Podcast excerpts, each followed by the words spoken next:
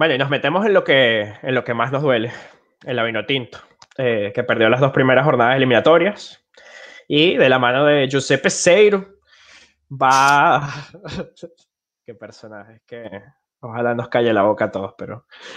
De la mano de Giuseppe Seiro van a Sao Paulo, van a hablar mucho portugués. Este, y nada, eh, ¿qué se puede esperar de allá? O sea, al final, en Venezuela hay dos cosas muy buenas. Vuelve Rondón eh, y vuelve Jordan Osorio, que no estuvieron en la última fecha. Yangel Herrera no va a estar contra Brasil, baja muy sensible, ya hemos hablado de él aquí en el canal, en el podcast. Sí. Eh, es baja muy sensible. vamos a necesitar más para jugar contra Chile. Estoy de acuerdo, estoy de acuerdo. Además, eh, bueno, entrando en Brasil, las bajas son también muy sensibles para Brasil, pero obviamente tienen mucho más plantel, mucho más de dónde escoger. No va a estar Felipe Coutinho ni Neymar por lesión, y tampoco va a estar Casemiro, a quien se le diagnosticó por COVID-19.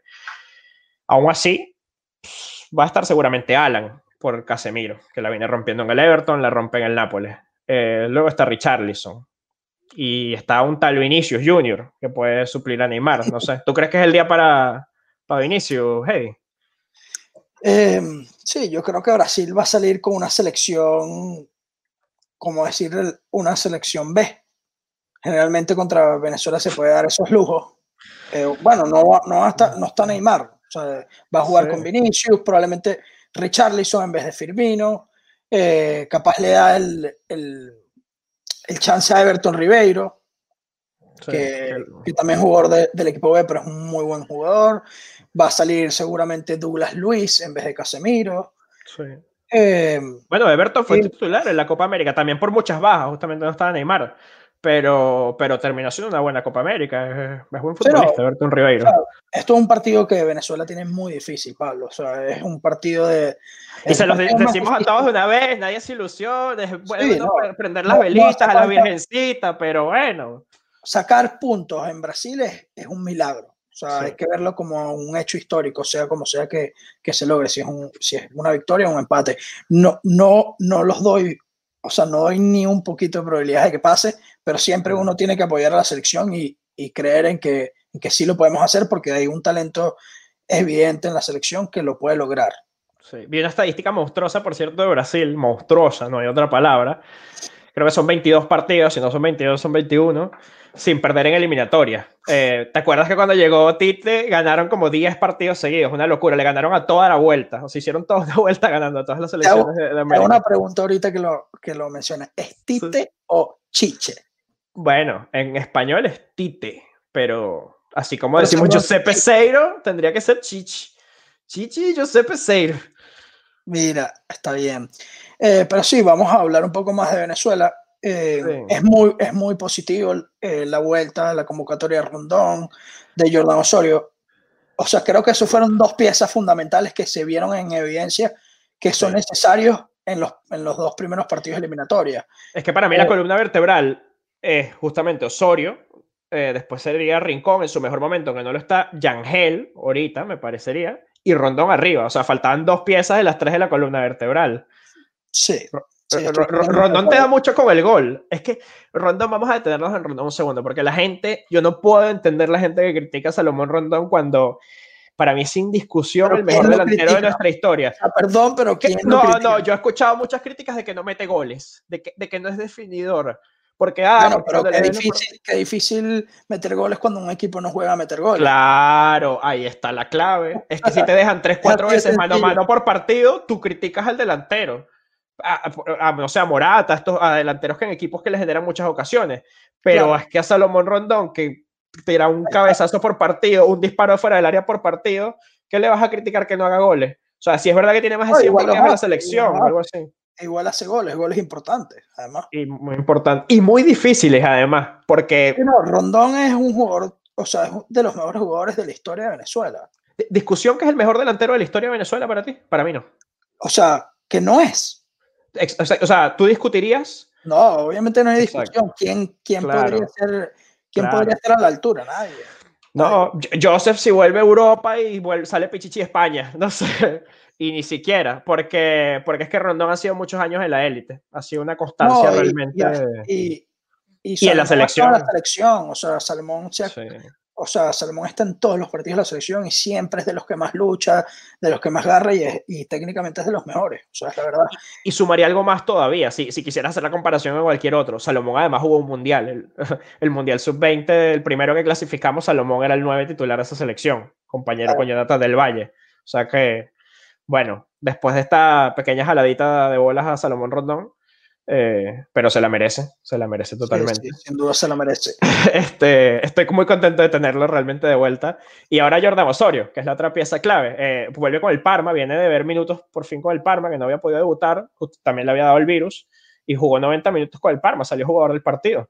Eh, para mí también es indiscutible la defensa. Sí, no, Jordan Osorio es indiscutible y, hay que ver quién lo va a acompañar. O sea, la, verdadera incógnita. Bueno, con Peseiro no se sabe nada, honestamente. No sé, o sea, capaz termina poniendo a Chancellor y a Wilker Ángel. Y, Otra vez.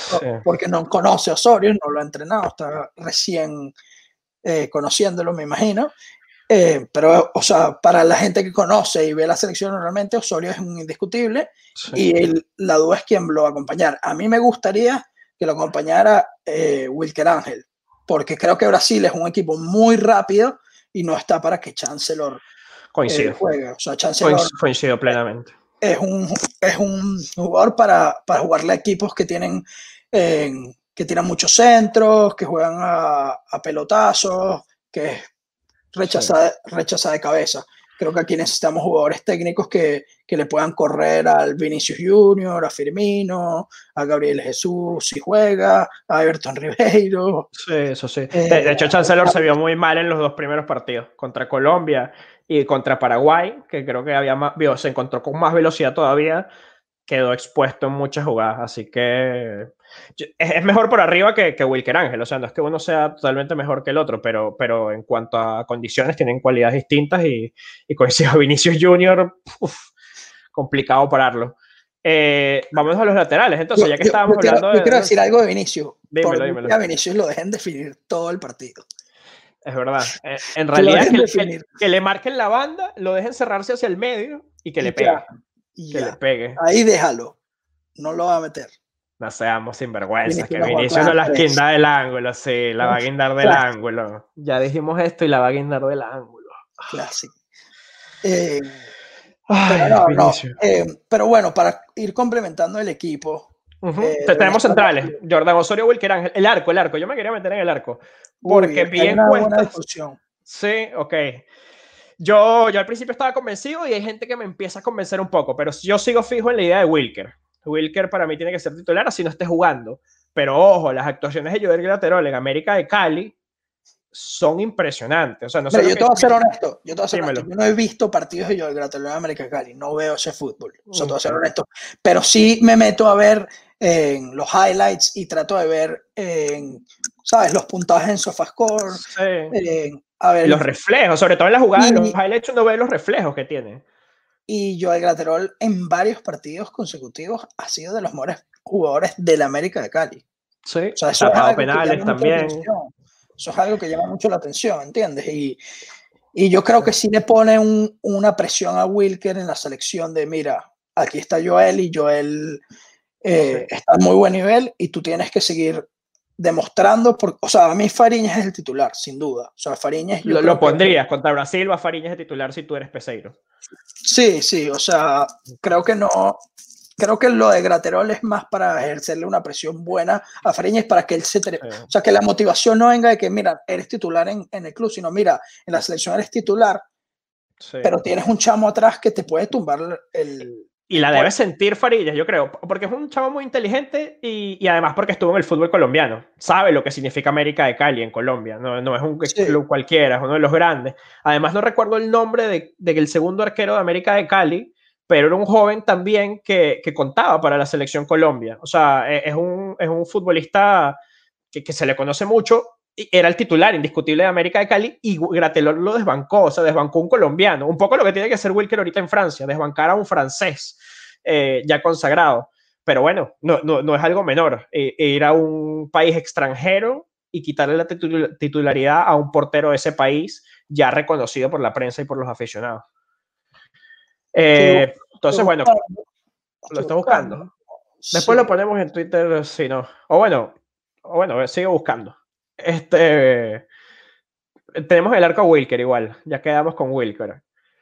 Jordan Osorio y, y Wilker Ángel, el otro Wilker. Está, está raro en, en, el último partido de Libertadores que jugaron. Eh, el, el banco era Eder Chaus. A lo mejor es ese, me suena. Pero bueno, pero bueno. Volvemos a, al 11 de la Vinotinto. Eh, Osorio, Wilker Ángel, Wilker Fariñas, laterales, Roberto Rosales, inamovible, pero ¿en cuál de las bandas? Esa es una de las preguntas. Yo los quiero de lateral derecho. O sea, yo sí creo por la izquierda, que rinden mucho más. Felcher hizo un buen partido contra Paraguay. Eh, y, y, yo creo que Peseiro va a ir, o sea, está viendo y consiguiendo cada uno de los, de los jugadores que les gustan. A mí, a mí me parece positivo lo de Felcher porque siento que es un jugador que físicamente está para correr 80 minutos al máximo, ¿entiendes? O sea, creo que, creo que está físicamente muy bien y, por encima de, muchos en la selección, técnicamente no. Y la fortaleza eh, física además de Felcher y el juego aéreo. O sea, también te da esa ventaja Felcher. No, no, es, no es, digamos, Van Dyke, pero, pero sí es bueno en el juego aéreo. No te vas a dar la salida por izquierda que te podría dar un lateral izquierdo natural, pero eh, te da ese aporte defensivo que es casi como jugar como un, como un tercer central por así decirlo. No, se vio bien Roberto Rosales en los últimos partidos también de lateral izquierdo, en, el, en, el, primero contra, Colombia. Y, en, y en para, contra Paraguay como que se estuvieron intercambiando. Pasó algo bien extraño ahí. Em, pero sí, yo creo que va a ir Roberto Rosales y Rolf Felcher. Creo que en la convocatoria no hay, no hay mucho nombre en el lateral izquierdo, sí. No, no hay más. Este, no sé si alguno de los del fútbol local. Tal vez Mago, que, que es una de las opciones. Eh, pero bueno, o sea, Luis Mago también es un central lateral izquierdo eh, convertido que, que, bueno, puede ser una opción. A mí no me molesta Mago, pero prefiero a Rolf Felcher. O sea, creo que, creo que hay que tener gente defendiendo y... Es más rápido, además, muchísimo más rápido que Luis Mago. Eh, sí. Pasamos al medio campo. Bueno, y, antes de entrar al medio campo, me detengo en las declaraciones de Peseiro del otro día. Eh, fue muy honesto, fue increíblemente honesto, como se le ha visto pocas veces a un entrenador. Eh, lo primero que a mí me sorprendió es que de los jugadores del fútbol local que dijo que convocó, dijo que solo había podido ver dos partidos en el último mes. Hay herramientas, hay herramientas como Wiscout, yo también voy a tirar mis cuñas, como Naxport, eh, como Instat, donde se pueden ver partidos de todo el mundo. Y el señor Pese yo estoy seguro que las tiene y que haya visto solo dos partidos de los jugadores del fútbol local en un, todo un mes no sé, estará ocupado con otras cosas, pero yo, a mí me, eso me, no me gustó. Yo desconozco, este tema, pero esas plataformas se consiguen partidos del fútbol venezolano. Fíjate que habría que entrar, la, ahí me entra la duda, pero es que se encuentran partidos televisados de, la India, o sea... Estoy seguro que puedes ir a la tele y decirle, mire, necesito... Exacto, o sea, si, el partido está televisado, está ahí, e, eso es lo que te puedo decir, o sea, si se hace televisado, está la transmisión y esa transmisión le puedes llegar. Eh, así que por ahí no me gustó. Y lo segundo, que fue todavía, no, sé, aquí ya vamos a entrar bien en debate, dice que van a estar colgados, no dice colgados del arco, pero dice bien esperando atrás, bien ordenados atrás y esperar que les que tengan una, que les caiga una, así dice. No sé, ¿qué, qué, qué mensaje estás mandando tanto a la afición? Yo sé que es Brasil, en Sao Paulo, yo eso lo entiendo, pero esas cosas no se dicen en, en ruedas de prensa. No sé tú qué piensas. No sé, es, extraño. Es extraño porque uno no espera que, un, que el líder de una selección diga eso antes de un partido, pero también es, un, es una pizca de realismo que, le, que me imagino que él quiere dar a, a entender. O sea, creo que él una quiere. Pizca pesadota. Una buena yo creo, yo creo que Peseiro quiere ser honesto, quiere ser un técnico que no, que no te va a estar engañando, que no te va a estar diciendo... Eh, los conozco a todos y me veo todos los partidos del fútbol venezolano. Y, sí. O sea, creo que el, su, su, labor está en, en, el entrenamiento, en darles tácticamente un trabajo, de llevar el equipo y conseguir las piezas en los entrenamientos que, que ¿sabes? Que se complementan bien. Sí. Eh, pero es muy raro, es muy raro que un técnico salga diciendo estas cosas, Pablo, o de verdad. Eh, eh, es que, es que lo transmite de un espectador neutral. Yo entiendo que las declaraciones, cuando como un entrenador cualquiera que le invitan a una transmisión, es que es normal, Venezuela va a aguantar esperando atrás y va a esperar que le caiga una. Pero el entrenador tendría que, yo creo, ser un poco más optimista, esperar que le caigan dos, tres, no sé, que vas a estar contragolpeando varias veces por partido. O sea, buscar la idea, mira, nos vamos a meter atrás, pero vamos a contragolpear y es nuestra, La pelota parada. O sea, decirme algo, que vas a tener unas alternativas, pero decirme, espero que me caiga una. ¿Y esa una qué? Hablando ¿Cómo va a caer? Parada, hablando de pelota parada, esto es una cosa que quiero analizar contigo rapidita, no está en el guion, pero podemos analizarla. Venezuela, Venezuela ha perdido mucho en pelota parada, ¿no? O sea, con respecto a lo que teníamos con Farías, hoy en día... Sí. Eh, eh, bueno. los, centrales, no son grandes cabeceadores. Chancellor quizás. Y, y siempre estamos con, con los cobradores, es, es, un tema. Si no está Rómulo.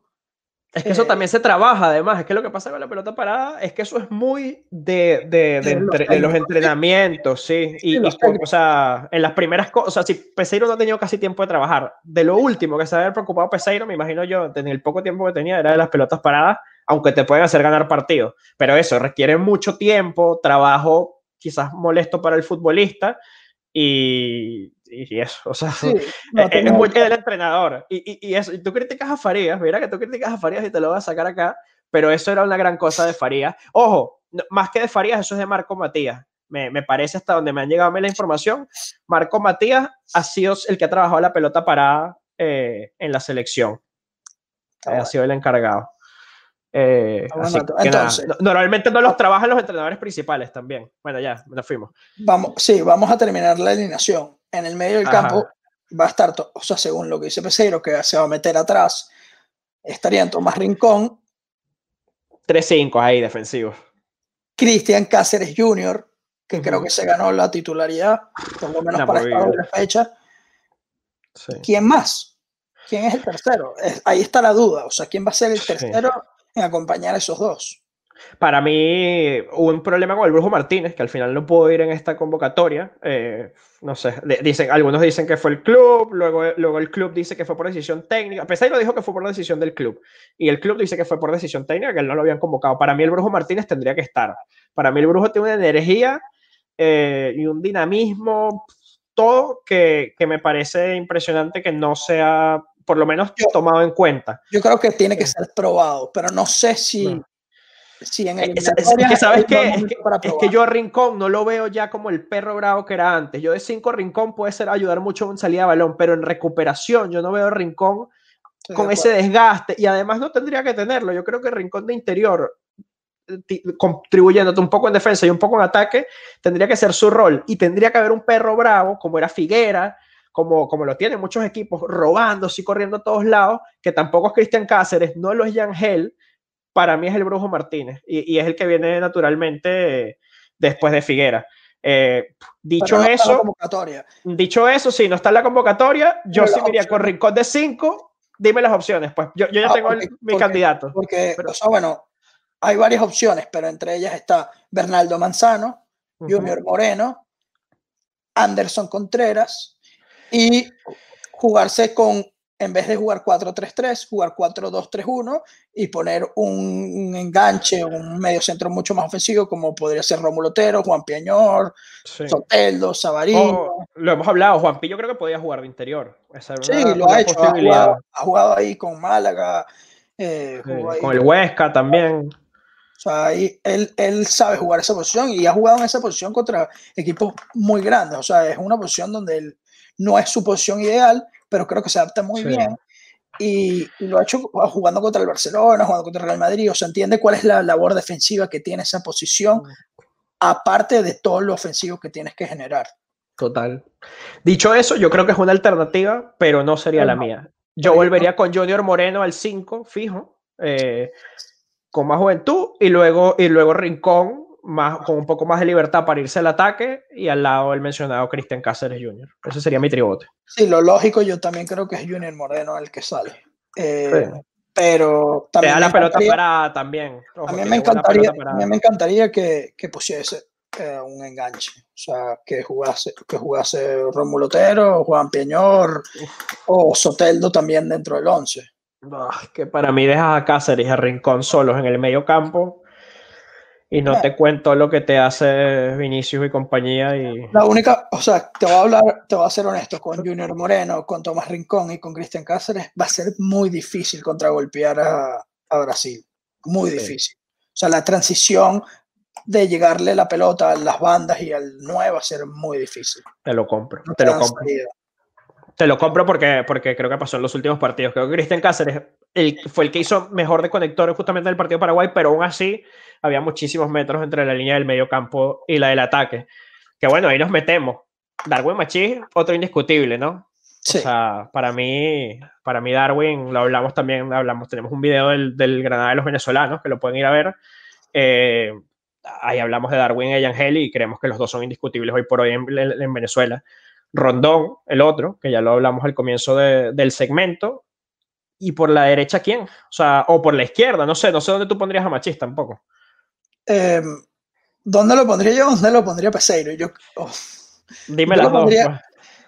Em, no, yo te voy, a te voy a decir una cosa. Va a jugar Machís por la izquierda y por la derecha va a jugar John Murillo. Peseiro va a jugar con John Murillo. Apostado. ¿Sabes? Apostado. O sea, ¿tú crees? apostar hoy en día que sí. Le gusta. Murillo me, hay algo que tiene Murillo con los, o sea, porque Dudamel también lo ponía bastante, que debe tener algo de, desgaste, de que, o sea, yo sí lo veo, o sea, Murillo es, de los jugadores que, más, se sacrifica de la ofensiva a defender, siempre está ayudando al lateral, pero le falta recursos a la hora de atacar. Sabes que Murillo es tan defensivo que me enteré, viene jugando de, de, lateral en sus últimos partidos, que viene haciendo buenos partidos, asistió en el último partido, es tan defensivo así que lo vienen poniendo de lateral. Y te digo, ¿te imaginas que Peseiro lo lance de lateral derecho y a Rosales por izquierda? Yo eso sí no lo veo para nada. Pero, pero Peseiro, el fútbol portugués, sí que lo debe ver eh, eh, bastante, no sé. Y, eso, y a, Murillo, lo conoce en la liga, se, enfrentaron muchas veces.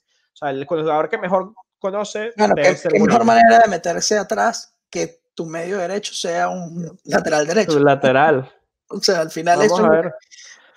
y bueno, arriba Salomón Rondón, sin duda. para mí no hay manera de que Soteldo siga en el banco. Yo no puedo entender cómo Soteldo sigue en el banco. Peseiro respondió ah, después del último partido contra Paraguay. Dijo que, que Soteldo había arrancado el banco porque lo quería tener fresco para el segundo tiempo. Pero es que no, que, que, que Soteldo es tan bueno que no tienes para 20 minutos. Soteldo es para que te juegues los 90. Y si está fundido en el 80, en el 70, eso, metes a otro. Pero, yo entiendo, yo entiendo el arma que puede ser Soteldo entrando desde el, desde el banco. pero y no es un arma Soteldo al minuto 20, al minuto 15, al minuto 30, no es un arma Soteldo. es un monstruo Soteldo el primer tiempo también. Dependiendo de cómo, esté, cómo se esté desarrollando el partido. Si te están atacando todo el partido, tú estás metido atrás en el Soteldo, defendiendo, porque es lo que lo vas a tener defendiendo. ¿Para qué?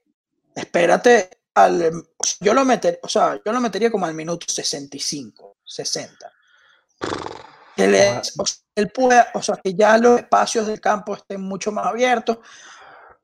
He visto los goles últimamente y siempre es contraataque donde él tiene espacio para correr con la pelota para adelante. Y eso es lo que necesita Soteldo espacio para eso mismo, aguantas atrás y contragolpeas con Soteldo y con Machís, ¿qué, más no quieres? Le llega, no, le llega, no, ojalá no te, escuche Peseiro, de verdad que ojalá no te escuche atrás, Peseiro. Se queda tan atrás, no, se queda tan atrás, Pablo, se queda tan atrás que, o sea, los, los metros que tienes que recorrer son tantos que, es imposible. Pero justamente Soteldo de extremo tiene esa ventaja que se tira al medio. Soteldo te puede hacer de enganche, o sea, de las dos, se te puede tirar al medio, del medio al, centro y el centro a la banda. Eh, a mí me encanta Soteldo, me parece un jugadorazo y sin duda tiene mucho credencial para jugar titular, pero no ah. sé si es lo que para el planteamiento de Venezuela sea lo indicado. Además, Machís va mejor por izquierda. Soteldo tiene la izquierda, o sea, la, la, pierna izquierda la maneja, o sea, te digo porque yo Soteldo la maneja por derecha y, creo que rendiría mucho, sí. No, no, sé, lo he dicho. Ojalá Peseiro no te escuche porque para mí el 10 del Santos de Brasil juega siempre. Juega, juega hasta que se funda. Soteldo puede jugar por la derecha también, puede jugar Porque Sabarino. Sabarino, viene jugando bien por la derecha, pero, Pero es que para mí Soteldo es mucho mejor que Sabarino. Que me, Y que me disculpe el maracucho, pero el Zuliano, Y no sé si es he Maracaibo. Eh, he leído mucho en Twitter también la opción de Rómulo Otero.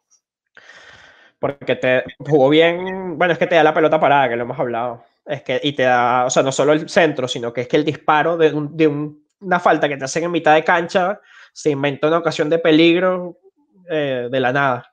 Que hace recordar a un tal Juan Fernando, ¿no?